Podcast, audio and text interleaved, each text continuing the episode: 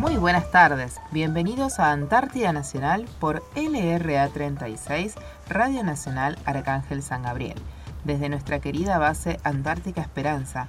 Nuestra base está ubicada a los 63 grados 24 minutos de latitud sur y 56 grados 59 minutos de longitud este. Arrancamos un nuevo programa con la dirección del Teniente Coronel Gustavo Quiroga, en compañía de Sabrina Alanís, Beatriz Costilla, en la operación técnica José Calpanchay y quien les habla Karina Muñoz. Buenas tardes, chicas. Hola, Cari, muy buenas tardes a todos. Hola, muy buenas tardes a todos nuestros oyentes y bueno, un sábado más acá, espero que sea de agrado nuestra compañía. ¿Dónde se pueden comunicar con nosotros? Pueden hacerlo por correo electrónico a lra36.hotmail.com, por teléfono al 0810-222-0770, al 0297-444-5414, 0297 444-5319, todos al interno 216 también por carta a Radio Nacional Arcángel San Gabriel, código postal 9411, Antártida, Argentina. Y hoy les traje unos mails para leer de nuestros oyentes.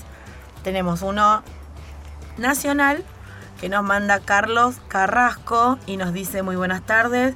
Me comunico para saludarlos y agradecerles el rato hermoso que me brindan. Muchas gracias Carlos. Trabajo en una obra vial en la provincia de Córdoba en la Ruta Nacional número 19. Mis seres queridos están en la provincia de San Juan y es donde me voy de descanso cada vez que puedo. Los felicito por contarme cómo es ese lugar y sus experiencias de vida. Muy atentamente, Carlos Mauro Carrasco. Ay, qué lindo. Muy lindo mail. San Juan. Bueno, un saludo para Carlos.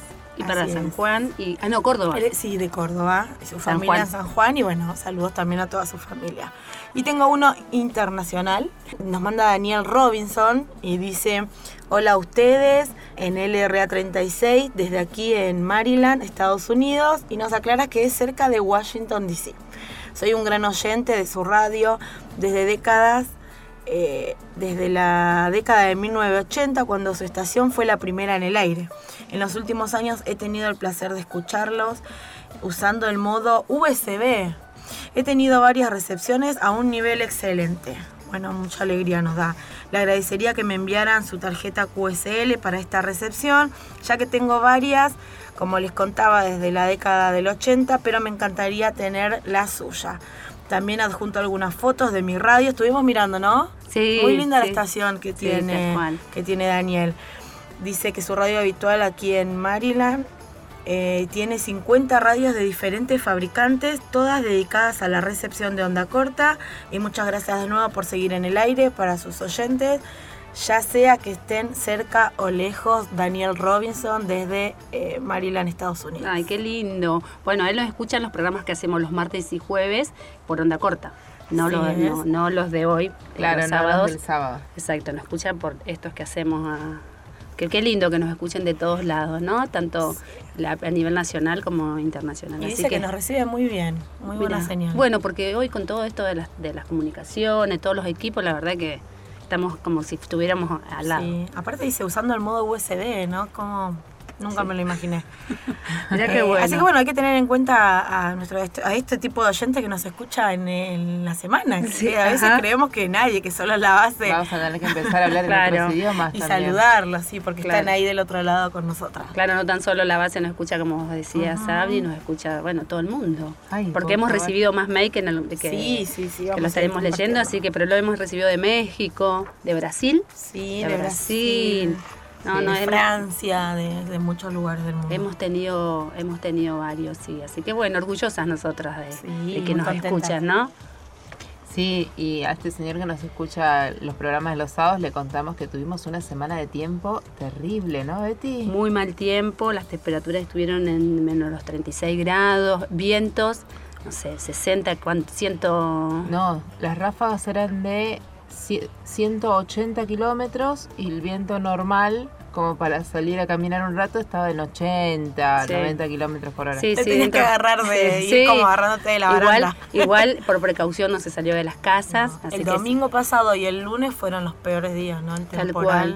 Sí, sí, las casas era Viste que yo le decía a mi marido, bueno, sé, porque chocaban las, no sé si eran pedazos de nieve, eh, piedras contra las casas. Parecía entonces que te estaban cascoteando, tal cual. Yo dije, cuando se acostó, digo, bueno, pues vos pensás que es cuando cae la lluvia, las chapas, algo así. Dice, no muy parecido, me dice. No, era como granizo en chapa. Pero bueno, yo me quería hacer la romántica, pero digo, no. Dice, no, mi nena se despertó a 4 de la mañana llorando porque era impresionante. Es que las camas están contra la pared y te tiembla, te temblaba la cama, parecía que te iba a levantar y te iba a llevar la casa. Aparte fue todo un día, todo, un día, dos días seguidos de piedra, sí. Bueno, los míos no se despertaron porque yo las camas las ubiqué, viste que tenés la pared que da a la afuera, al borde de la casa, y la pared que da entre habitación y habitación. Claro. Entonces tienen las camas ubicadas entre apoyadas en la pared del. placar. Todas no, son iguales. Claro, todas no son claro por eso. No, no, los míos, por suerte, los ubiqué así.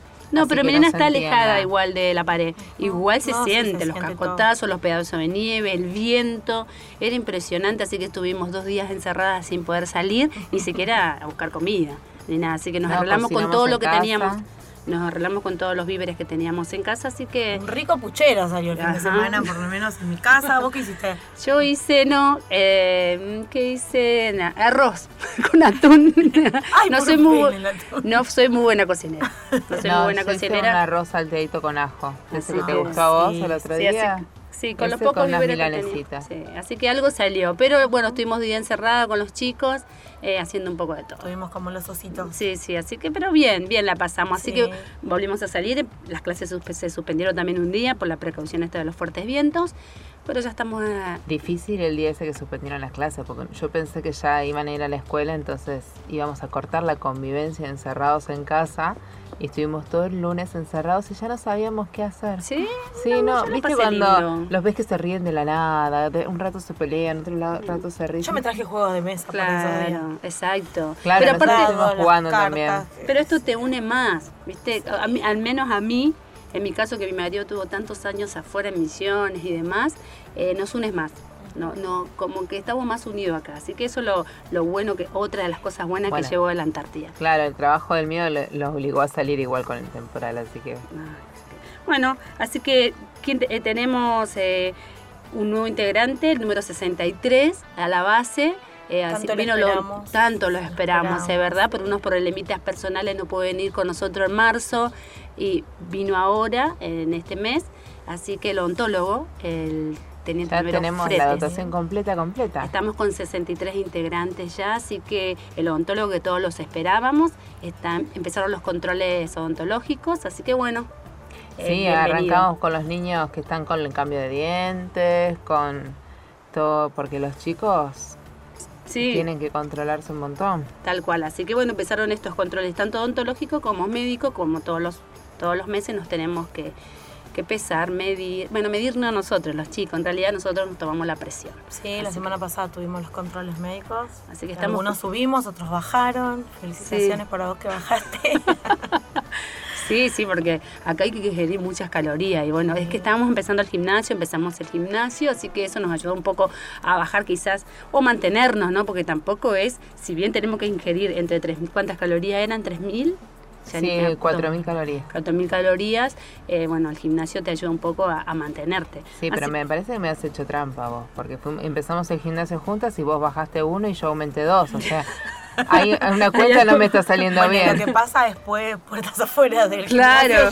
Uno, yo te puedo Me hizo la transferencia. Yo te puedo controlar hasta el gimnasio, más de ahí no me sale. una transferencia de calorías. Sí, así que bueno, lo importante es esto, que estamos totalmente controladas todo el tiempo, ¿no? Así que bueno, bienvenido a, Frete que, ya está con nosotros y también... Estuvimos de festejos, festejos toda la semana, los festejos del Día del Ejército, el día en la semana de mayo. Tuvimos un rico desayuno. El 24 tuvimos la peña. Claro que ya lo contamos. Sí, contamos. Sí, sí, eh, después pasamos al desayuno, a la comida. Tuvimos el día del ejército. El 29 de mayo es el Día del Ejército, hoy vamos a hablar un poquito del ejército. le vamos a estar contando. Exacto. Y, seguimos, seguimos de fiesta. claro, hoy se festejan sí. los cumpleaños.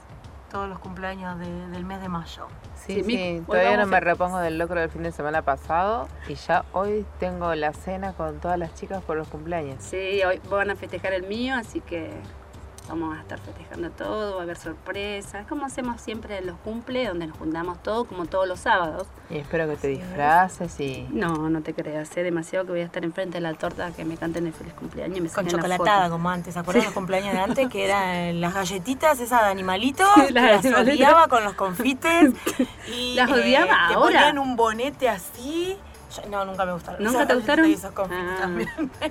Se ponían un enorme bonete y la chocolatada. Sí, o la, la, gaseosa Cruz, es lo que tiene mi, mi memoria, ¿no? Sí, Pero ahora, bueno, el, doc, el odontólogo trajo provisiones, el que tenemos leche, vamos a tomar chocolatada hasta, claro, hasta reventar. Es verdad, junto con el, con el odontólogo llega un refuerzo de provisiones. De leche que es muy importante para los niños, ¿no? Así que bueno, ¿qué más podemos pedir, no? Estamos más que felices, así que hoy festejamos los cumpleaños y Tuvimos una videoconferencia con otras bases. Claro. ¿Se acuerdan? Sí, sí, Estuvo sí. muy lindo. Sí, sí, el día, del, el día del ejército o, el 20... No, fue para el 25 de mayo también, ¿no? También, sí, para el Día del Ejército. Saludos de todos lados tuvimos. Claro, estuvimos, con, estuvimos en videoconferencia con las otras bases permanentes que tiene, que tiene el Ejército, ¿no? Así que estuvimos con Belgrano 2, con San Martín, con Carlini sí, estuvieron los de los chicos de Belgrano 2 que hicieron la videoconferencia desde la nieve. Ah, es verdad. Bueno, habíamos hablado de los programas anteriores, la capilla que tiene claro, Belgrano y la 2. desde ahí con la... Con, todo eso lo que cubre la... Con lo que la iglesia tiene, ¿no? Sí, que, es como un iglú. Exacto. Sí, me, me daba frío verlos en la. Sí, bueno, lo habíamos visto en foto, ahora lo vimos en... En vivo, claro. Sí, en vivo, así que estuvieron los Belgrano desde y ahí. los vi tiritar, los vi tiritar un poquito, así que se ve que es fresco. Sí, nosotros teníamos frío y estábamos dentro de todo en un ambiente Claro, nosotros lo hicimos de la casa principal. Al, Tal cual. Así que nos ha saludado el comando, el jefe del Comando Antártico. ¿no? Sí, estaba la ministra también. Estaba la ¿Cómo? La directora. La directora, la directora. nacional del Antártico, de la DNA, exactamente. Así que todos estuvimos ahí con todos ellos. Así que bueno, la verdad que una semana muy, lindo, sí, una semana muy movida, con muchos festejos. Y, Vimos un emperador. Bueno, anda, un emperador perdido, pobrecito. es verdad. muy lindo, muy lindo, muy gordo, muy ¿Lo sacaste foto? Tengo fotos. Sí, bueno, la podemos subir para que lo vean. Está solito, para mí está perdido, está ¿no? Perdido, bueno, dicen que no es de, acá, de la claro, zona. No. Y, no viene, viste que no se une. Yo preguntaba, ¿por qué no se viene para acá con nosotros, pobrecitos? Claro, para sobrevivir, ¿viste? Sí, igual hay que ver si estos vientos no se los llevaron. Es verdad. Bueno, viste que habíamos leído, después voy a traer el artículo esto de qué le pasa a los emperadores por el ah. deshielo y demás cosas.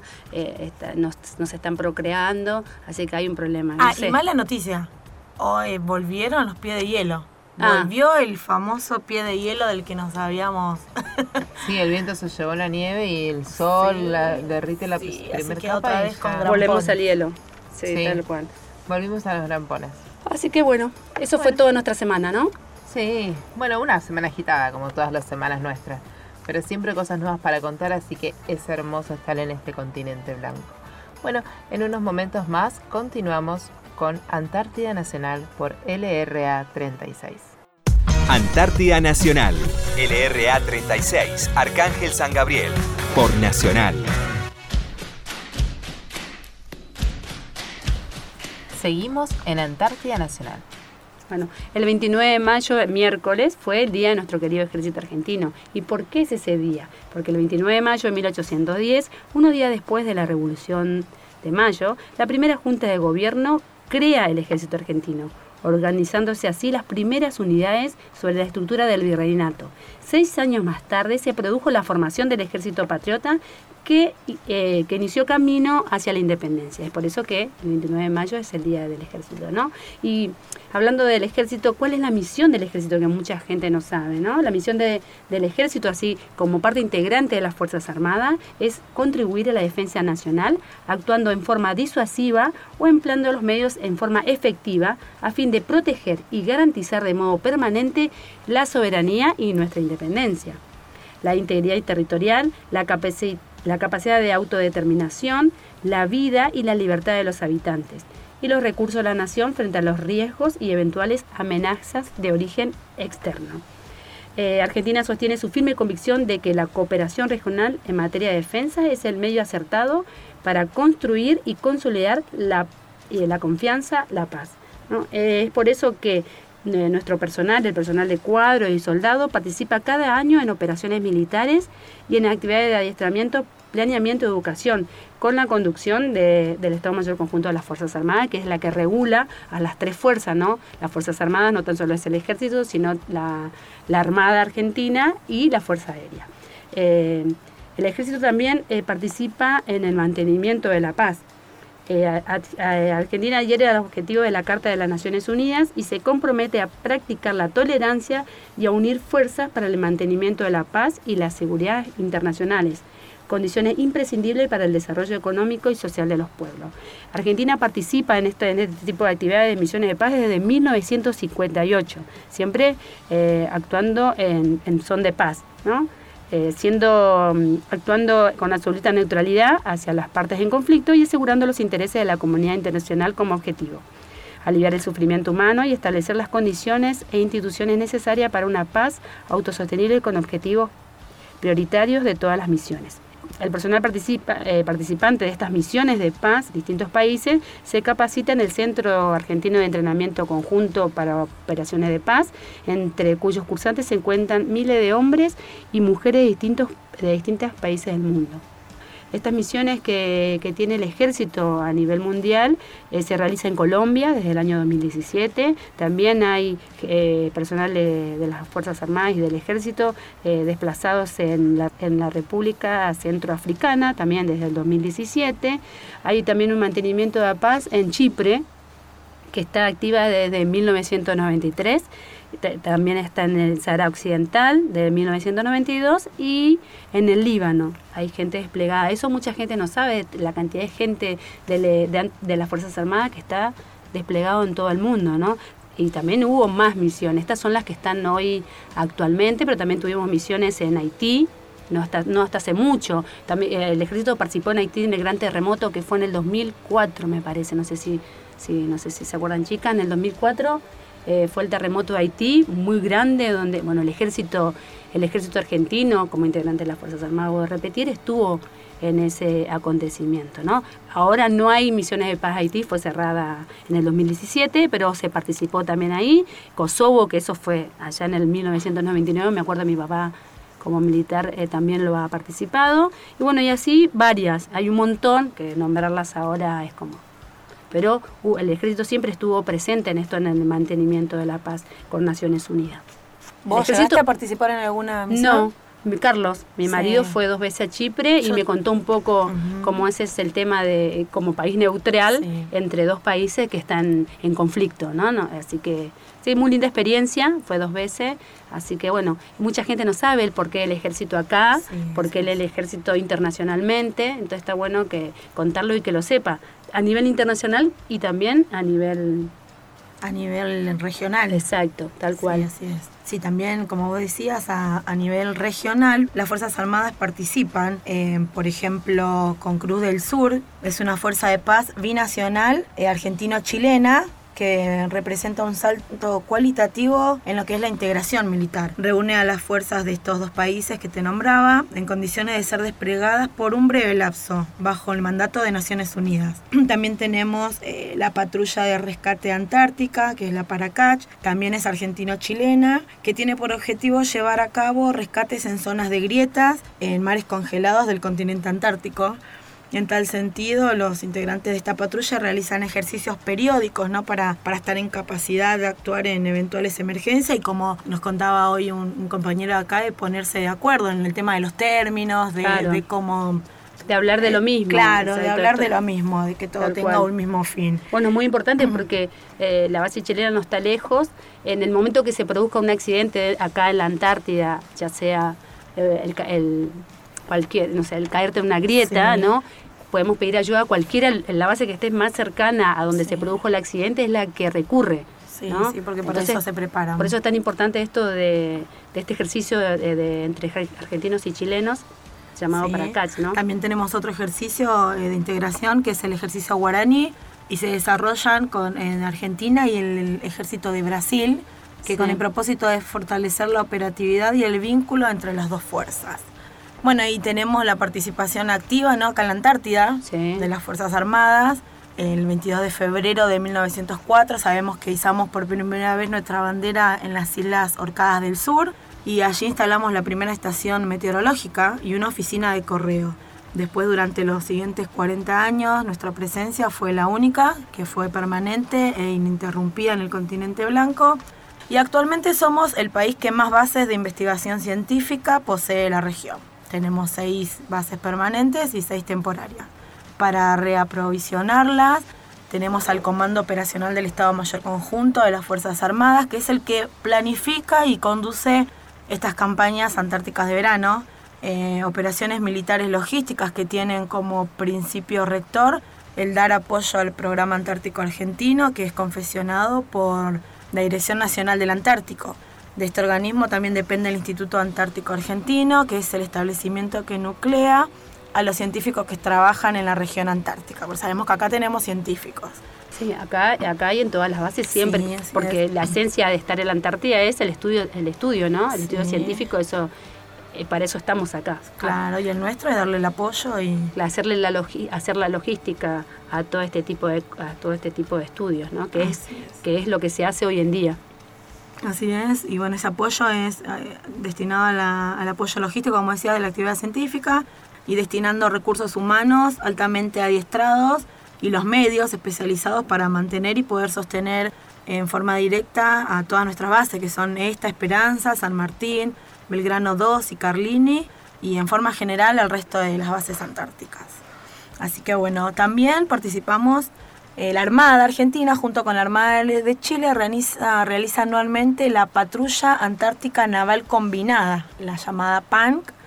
Esto surgió de, los, unos acuerdos que hubo del Tratado de Paz y Amistad de 1984 con el objetivo de salvaguardar la vida humana en el mar, preservar el medio ambiente, eh, su función es brindar un servicio de búsqueda, el rescate, salvamentos marítimos, control y combate de la contaminación. Eh, eh, es decir, que siempre están preparándose tanto el ejército como la, como la Armada Argentina, ¿no? Siempre están en eso, preparándose para eventuales la Fuerza Aérea, en su apoyo con a disposición su Claro, ellos siempre, no es que, porque alguno dice que, hace el ejército, ¿no? Pero no ve todas estas cosas que se hace todo el tiempo. Si bien no hay, no entramos nunca, por suerte no vamos a entrar, esperemos, en conflicto con otros países, el ejército siempre está preparado, siempre hace todo este tipo de actividades, tanto eh, internacionales como regionales, que es muy importante. Sí, ¿no? todo lo que se ve poner en las noticias o que uno se entera porque tiene un familiar militar, siempre detrás de todo y en todas las provincias, como acá en la Antártida, en,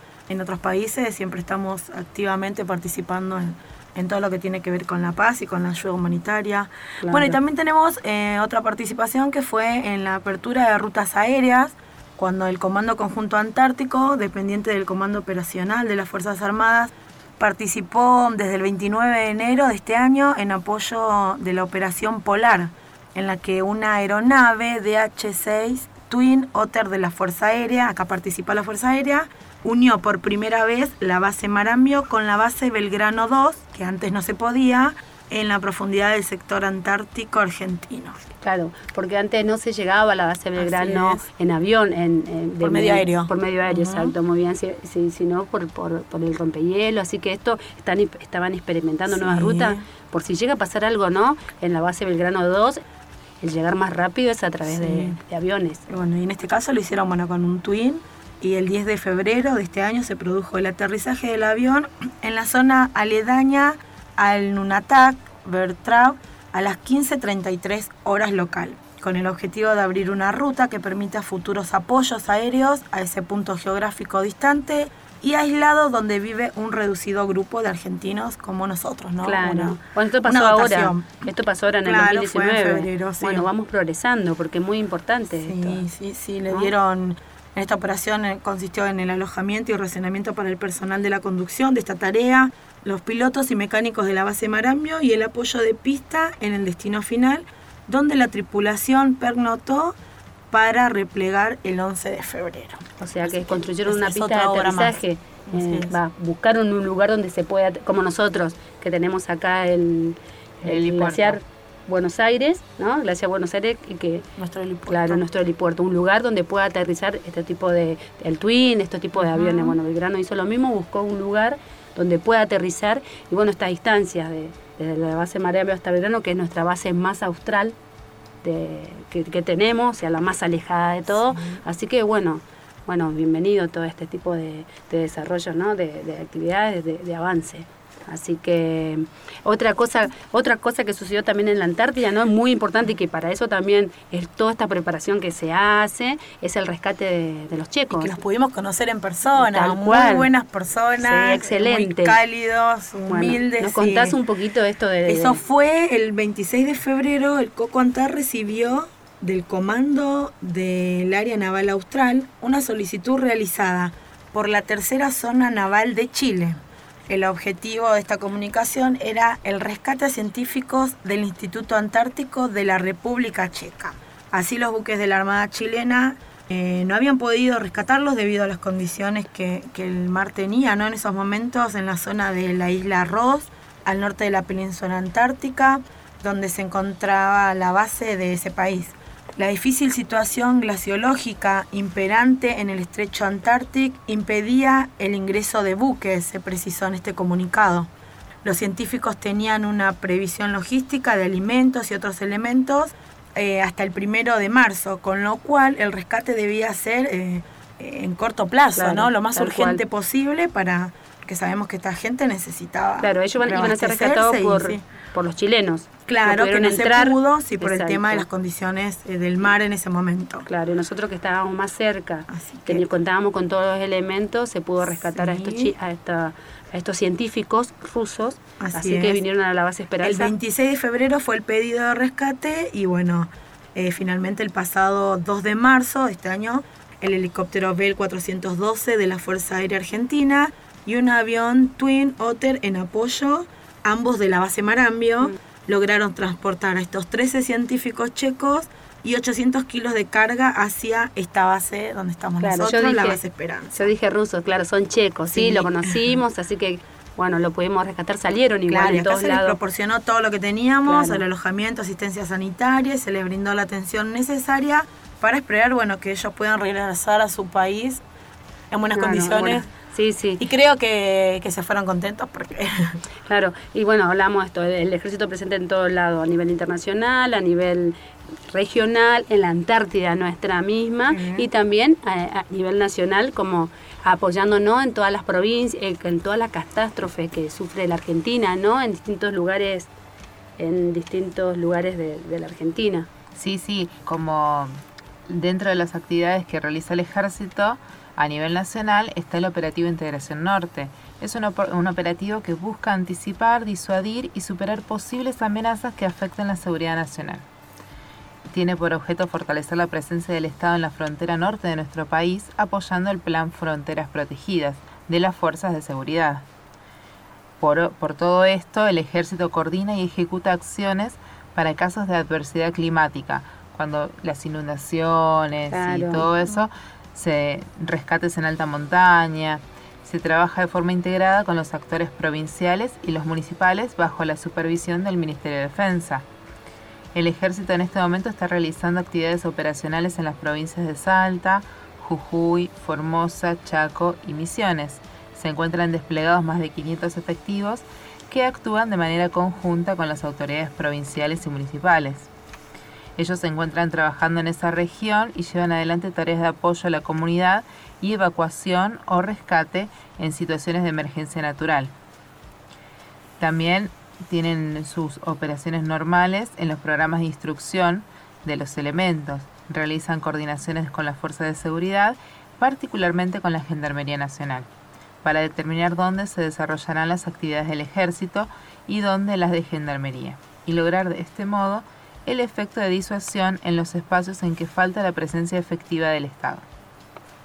Las actividades que habitualmente se realizan son instrucción militar de combate, en el ambiente específico, instrucción de operación de radares, instrucción de patrullas de combate, ejercicios de tiro y otras actividades más. Bueno, pero el apoyo a la comunidad que estás contando es bueno, en el Chaco, eh, ¿dónde fueron las inundaciones hace poquito? Chaco, eh, Tucumán, Chaco, y hay también partes inundadas Corrientes. Bueno, ahí siempre está presente el ejército en el apoyo de tanto de la sanidad como en el Sí, también ayudan haciendo bacheos, cunetas, reparan y mantienen las estructuras públicas como las escuelas y los hospitales. Veíamos en Jujuy que estaba pasando eso. Sí, que, estaban arreglando escuelas. Sí, las paredes de las escuelas. Hacen eh, construcción de tomas de agua y entregan alimentos también. Y hacen campañas de asistencia médica. Claro, eso, eso de la asistencia médica es en la provincia de Salta, están haciendo, ¿no?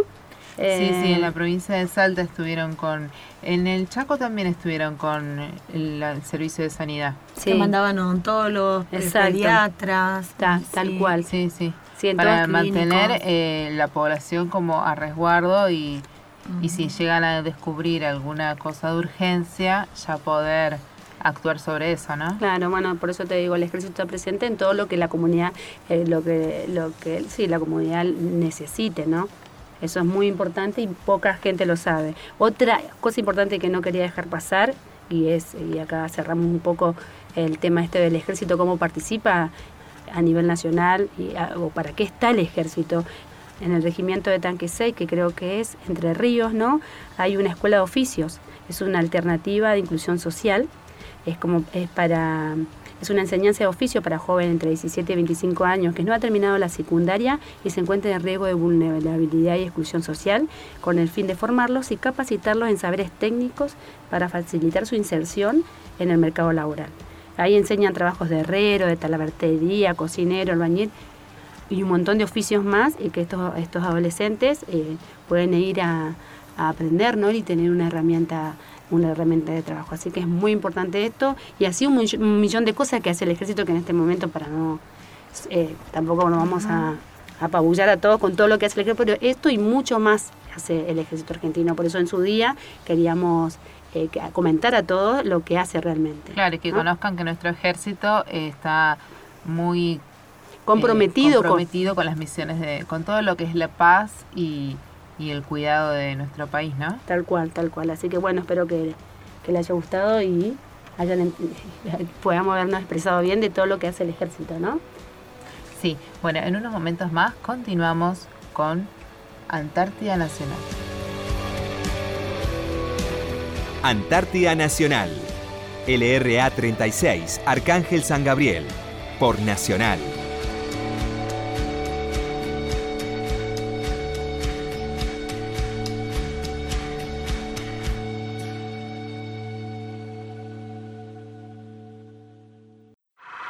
Seguimos en Antártida Nacional.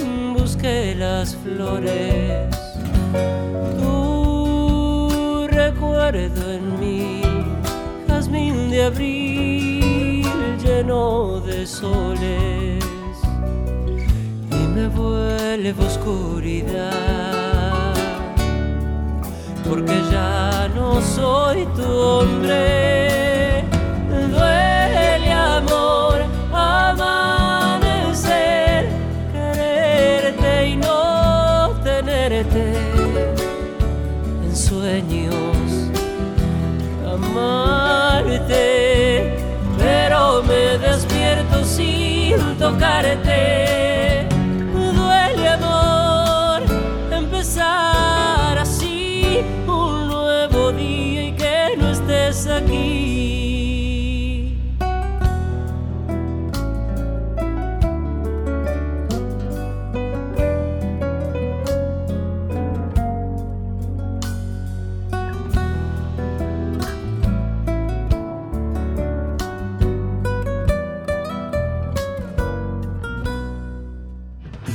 Antártida Nacional. Continuamos en Antártida Nacional por LRA 36, Radio Nacional. Bueno, hoy tenemos una muy linda visita, así que hoy vamos a hacer diferente a las otras entrevistas. Hoy vamos a pedir al entrevistado que se presente. Muy buenas tardes. Sí, buenas tardes. Soy el oficial principal Rodríguez, del Arma Infantería, ahora como encargado de base Esperanza. Hoy sí, es nuestro encargado, así que bueno, gracias por visitarnos. Y vamos a... ¿Y nos puede contar un poquito, eh, esta es la primera vez que viene a la Antártida? No, sería la segunda vez. La primera vez vine en el año 2012 como integrante acá de la base Esperanza. Y bueno, después tuve todas las campañas, fueron en verano, trabajando para la Dirección Nacional del Antártico, todos los veranos.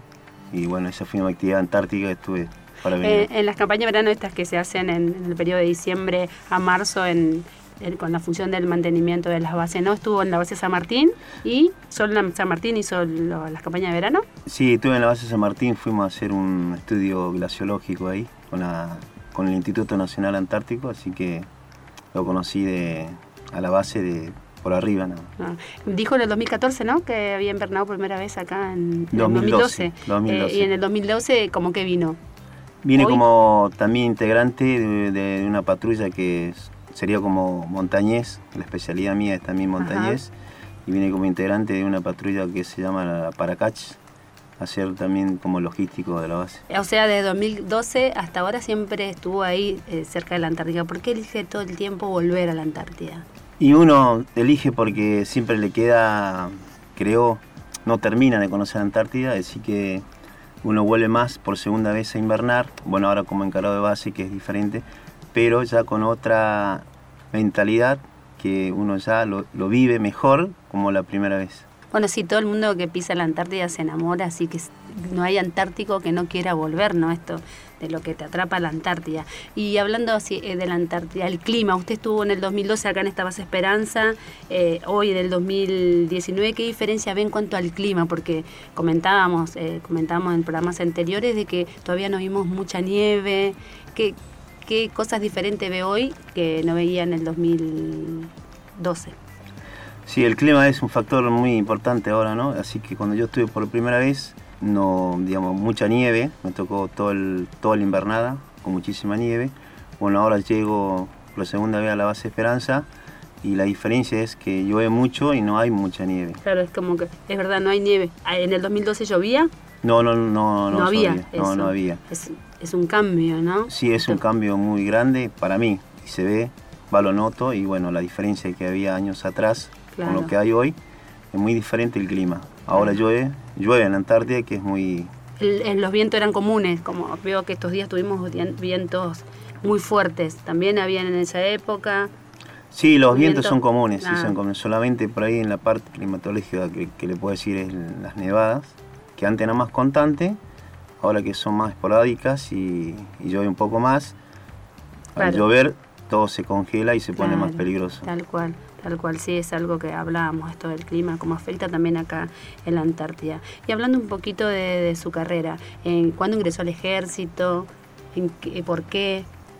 Bueno, yo ingresé en el año 92 buscando un nuevo horizonte, así que bueno, estudié, estuve en SPAC y de ahí bueno, me recibí, me fui, perdón, destinado a la montaña y de ahí todo hizo, toda mi carrera hice en la montaña, todos los cursos por ver qué había en la montaña. Claro, nos, nos ha contado que, ha sido, que es montañés. ¿no? Sí, sí, instructor de andinismo, instructor de esquí, pasador de montaña, instructor de montaña ah. y también guía civil en la parte de montaña. Mira qué bueno. ¿En qué, qué, qué, qué provincias de esto? ¿En, ¿En de montaña? ¿Mendoza?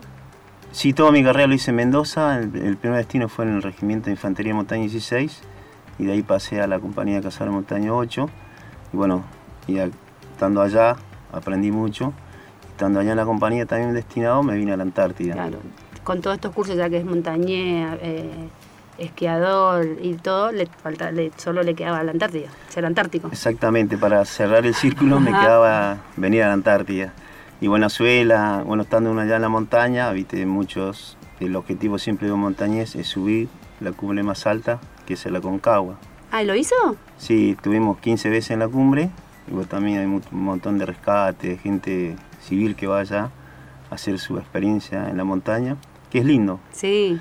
Pero por eso uno dice como montañés, quiere cerrar el círculo en la Antártida. De ahí me vine a la Antártida y no me fui hasta ahora. Claro, le tomó el gusto, bueno, hasta como se dice, ¿no? Que la Antártida enamora todo el tiempo. Sí, estuvimos, esto de la montaña, hemos visto en estos días esto de la cumbre, eh, mucha gente que quiere subir, ¿no? Como el monte Everest. Sí, el monte Everest, que es, es como todo montañés, ¿no? Uno el desafío grande que tienes en, la, en América, la montaña más grande de América es eh, la Concagua. Tal cual. Y entonces la montaña más alta es el Everest. Y lamentablemente bueno, es un problema también climatológico Everest que mayormente el factor humano, lo que uno pasa los accidentes que pasaron ahora hay como 10 muertos pero por la congestión, ¿no? No es el problema, es la congestión. Hay tanta gente que quiere hacer cumbre que no se regula eso, es por eso, más que... Exactamente. Aparte, y aparte, lo, obviamente, los factores climatológicos, pero al, al, no haber una vía de, no de escape, sino de, salir de ahí, eso es lo que se complica un poco, aparte del factor climatológico, ¿no? Claro, como ahora la montaña en sí es, obvio, está de mucha época, pero es un deporte muy, muy nuevo, eh, sería joven, porque todo uno cuando empieza a buscar una cumbre busca la más alta. Y bueno, y ese por eso es que se junta mucha gente allá en el Monte Everest. Y bueno, la ruta es una sola y se, hace un congestionamiento. Lo que más pasa es en la espera. Claro, eso exactamente, lo que más pasa es en la espera. Es entendible también esto amor por la montaña, ¿no? Que usted muy bien lo sabe. claro, lo que pasa es que uno cuando ya está en el último metro quiere llegar. Y sí. Entonces Hay, más ahí en el Monte Everest, que es un lugar que se llama el Salto del Hillary, y bueno, ahí es donde pasa el accidente porque uno espera, porque la ah. gente va a la cumbre y vuelve, y por ahí se toma más el tiempo, y bueno, y hace una temperatura térmica de menos 35 por ahí. Es una locura, pero bueno que aquel que no tiene esa pasión por la montaña, eh, aquel que tenga esa pasión por la montaña es el, que, que va a entender, ¿no? Y mm, bueno, ahora, eh, ¿alguna experiencia así en la montaña que haya tenido, alguna anécdota? en el Aconcabo cuando hizo cumbre, hizo 15 veces, dijo. Sí, 15 veces tuve, hice por diferentes rutas, por un lugar que se llama también Polaco, Falso Polaco. Y también hice una ruta nueva a los, en el Monte Pise que está en Catamarca en el año 99 el glaciar argentino que tiene el piso tiene 6.869 metros de altura sobre el mar y hicimos una ruta nueva que es una experiencia que a uno lo apasiona. Claro. También hablaba hace ratito de este de la Paracach, ¿no? Usted participó en ese, eh, hablamos igual en el bloque anterior la Paracach, lo que era es un ejercicio entre los chilenos y, y, los argentinos, ¿no? ¿Usted ha participado de esta de esta patrulla, de esta actividad? Sí, sí, participé en el año cuando vine la primera vez. Hicimos con, con la gente chilena, que son de la base O'Higgins. Más eh, es un sería participar con la Paracach es, es aprender a hablar el mismo idioma o homologar cosas con ellos para en caso de eventual accidente trabajar juntos con la misma mentalidad, serían con los mismos conocimientos para un rescate. Claro, en el caso de una catástrofe. ¿Y eso se realiza, ese ejercicio, dónde se realiza? ¿En, ¿Acá en la base Esperanza, en la base de O'Higgins? ¿Dónde se realiza ese ejercicio? Siempre el ejercicio lo realiza uno más o menos en un punto medio que tenemos entre la base O'Higgins y base Esperanza, que sería la bahía Duce, que hay dos refugios ahí, está el Cristo Redentor, que es argentino, y el Bona Rivera, que es un refugio chileno y mayormente eso lo hace ahí. ¿Por qué? Porque ahí se presta porque el ámbito geográfico particular se asemeja a, la Antártida, por lo, sería por las grietas, en caso de un accidente que ocurra, ¿no? Claro, y ahí hacen todo tipo de, simulacros de, rescate de heridos y de, en las grutas, en las... Claro, mayormente ahí nosotros es, hacemos como si fuese un simulacro real, y va una patrulla, o en moto o a, pie, depende del integrante, cae dentro de la, grieta, entonces es ahí rápidamente es coordinar y hacer todos los ejercicios para hacer un rescate. Tanto puede ser eh, armar rápidamente con, los anclajes, bueno, se utiliza cuerda, mosquetones. Y bueno, también está la parte de comunicación y la parte de sanidad. Entonces, sacar lo más, lo más rápido de esa grieta y bueno, es bajar y bueno, tratar de encamillar, un montón de actividades. ¿Ese ejercicio cuándo se realiza? ¿En qué, en qué mes? Bueno, mayormente lo hacen en el mes de entre fines de agosto o primero día de septiembre. Ahora, este año, bueno, siempre el factor eh, predominante es el clima. Si el mar se congela, si hay nieves, si no, hay años que no se hizo. Depende del clima. Es muy importante el clima. Si hay mucha nevada y se congela la bahía, el mar, entonces es más fácil para hacer un ejercicio. ¿Por qué? Porque la gente chilena de la base de O'Higgins se tiene que transportar o trasladar hasta acá, hasta base Esperanza. ¿Y qué distancia hay de, desde acá de Esperanza hasta el punto medio, donde se encontrarían los dos, los dos países? En, ¿Ustedes van, se van en moto? Sí, nosotros de acá sí, sí, por eso día, horas. Por eso casi todos los años se hace diferente, ¿no? Depende cómo esté el terreno, lo podemos hacer por acá cerca, si no allá en la Bahía Dulce. Son 55 kilómetros ah. de acá de Base Esperanza. Van en moto. Se va, sí, el vehículo medio de transporte son las motos de nieve para llegar hasta allá. Porque ah. ahí se lleva todo el material, la logística. Eh, por eso sí o sí aquí en nieve. Claro. Eh, cada, cada base que tiene la Argentina acá en la Antártida tiene su grupo de rescate. Eh, acá, en la, acá hay un grupo de rescate, ¿no? Acá en la base de Esperanza, pero las otras bases tienen en este grupo gente preparada para un rescate. Sí, sí, cada base tiene un, sería una, una patrulla, una patrulla de rescate. Por ejemplo, como ser base Esperanza, tiene una patrulla de rescate que puede ser la principal, que sale a... Si hay una, en caso de claro, en caso de un accidente, sale o una patrulla sale a hacer un reconocimiento, un refugio y queda una patrulla alternativa de rescate acá en la base. En caso ah. que una, la patrulla que esté haciendo su trabajo o de mantenimiento o de reconocimiento un refugio o va a buscar, no sé, un accidentado, hay otra patrulla acá en la base que tiene que estar preparada, igual como la patrulla principal. Así que todas las bases tienen su, su, patrulla de gente preparada, ¿no? Para cualquier eventualidad. También hace poquito, que comentábamos también, eh, fueron al mantenimiento del refugio Independencia. Independencia. ¿Usted también participó? Sí, fuimos ah. ahí al refugio Independencia, de paso a ver el terreno, así que fuimos también todo esto es un preparativo para el ejercicio o el que vamos a hacer en agosto para la Paracacha. Ah, ese es el camino que toman para ir a, al lugar donde van a ir a hacer este tipo de actividad. El mismo camino que va hacia, hacia el refugio Independencia es el mismo que toman.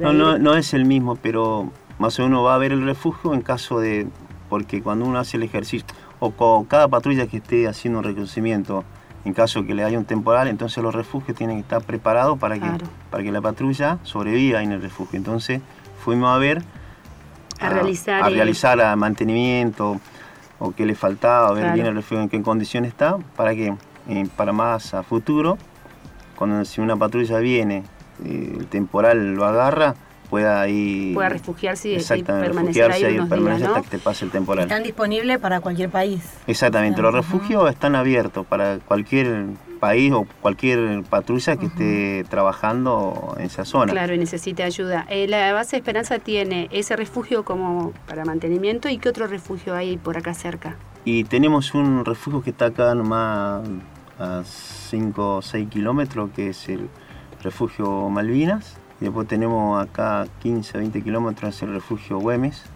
y el que está más lejos, perdón, el que fuimos la otra vez eh, está a 35 kilómetros. Y el refugio Cristo Redentor está, el que está un poco más alejado, que está a 50 kilómetros, está detrás de la Bahía Dulce. Cada uno, eh, al, pensar en los kilómetros 35 no parece mucho, pero por el terreno sí. Y sí, es bastante, es bastante porque en moto, es lindo andar en moto, pero se dificulta para para, sería para moverse de acuerdo al terreno. También cuando hay nevadas y temporal no se avanza nada. Claro, qué bueno esto de, la preparación y también integrar a otros países ¿no? en esta preparación. Así que bueno, eh, ¿qué dejó en el continente, en la Argentina? ¿Qué, familia, hijos? ¿Cómo lleva todo y, eso? Y bueno, en el continente uno deja familia, sí, tengo, bueno, padre, madre no tengo, tengo hermanos, una hermana en España, otra ah. hermana en Bolivia y lo demás está en Salta. Bueno, tengo un hijo que se llama Lucio, así que está en Mendoza. Ah, que ¿y cómo lleva? Bueno, ya está acostumbrado esto de, estar lejos de la Y sí, ya uno, sí, desde los 20 años, desde que salí para ir a estudiar a Buenos Aires, para hacerme militar sería. Y bueno, y bueno, desde esa época uno no pasa su cumpleaños eh, en su casa, así que bueno, uno está acostumbrado, creo que toda la familia que le gusta esto, a la montaña, a la Antártida, estamos acostumbrados. Sí, toda familia militar está acostumbrada, sí, tanto el militar como la familia misma, el militar que entiende todo esto, está acostumbrada a esto de, del alejamiento ¿no? periódico. Así que bueno, última preguntita, para usted, ¿cuál es la importancia de la presencia eh, argentina en la Antártida? Y para mí más sería la soberanía, que está desde el 22 de febrero de 1904, Exacto, la base ahorcada lo importante es estar acá nosotros la soberanía nacional bueno, y aparte ahora que se compensan con, eh, los estudios científicos. Claro, tal cual. Así que bueno, muchísimas gracias por visitarnos y bueno, lo estaremos, eh, nos gustaría que más adelante nos visite también, así que... Para mí es un placer estar con ustedes y bueno, contar un poquito de experiencia, así que lo que necesite estamos a su disposición. Bueno, muchísimas gracias. Muchas Muchísimas gracias. En unos momentos más continuamos con Antártida Nacional. Antártida Nacional. LRA 36, Arcángel San Gabriel. Por Nacional. Continuamos en Antártida Nacional por LRA 36, Radio Nacional Arcángel San Gabriel. Nos recordame las vías de contacto, Sabri. Sí, por correo electrónico nos pueden escribir a lra36.hotmail.com, por teléfono al 0810 222 0770, al 0297 444 5414 o al 0297 444 5319, interno 216. Por carta Radio Nacional, Arcángel San Gabriel, código postal 9411, Antártida, Argentina y también pueden escuchar nuestro programa por la página, ¿no? De la página web de Radio Nacional. Eh, buscan ahí nuestra radio. Y, nuestros programas anteriores, quien quiera escucharlo. Claro, sí, nos pueden escuchar por ahí, aquellos que se pierden eh, hoy el programa. Sí, y al principio del programa estamos hablando ¿no? de un visitante que está perdido, no, no lo sabemos, creeremos que sí, sí, el pingüino emperador. Y acá viene una preguntita relacionada con este tema. Eh, la pregunta es la siguiente, dice, sí, en qué otro lugar del mundo podemos encontrar este tipo de, pingüino, ¿no? Del emperador. Y la Antártida, la Antártida es el único lugar en el mundo donde se puede, puede ser encontrado esta especie. Eh, esta especie es la más alta y pesada de esta clase de aves. Y un dato muy interesante es que solo se reproduce en el invierno local.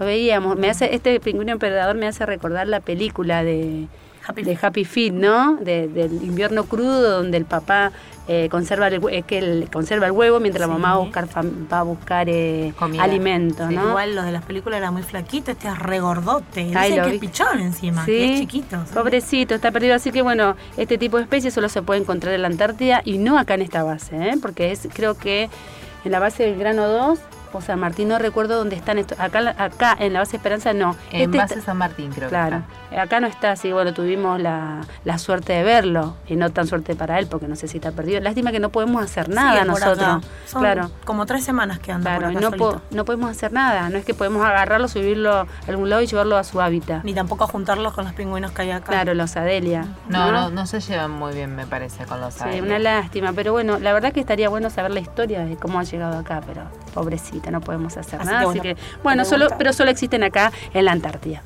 Respondía a la preguntita de nuestro querido oyente que nos ha mandado por mail. Bueno, seguimos esperando en nuestro email para que Sabri nos pueda leer sus correos y, y las preguntas para que se las contestemos también. Bueno, así llegando al final de nuestro programa, nos volveremos a reencontrar el próximo sábado de 14 a 15 horas por AM 870. Y recuerden, donde te encuentres hoy es donde debes estar. Confía, todos los sitios son solo parte del viaje.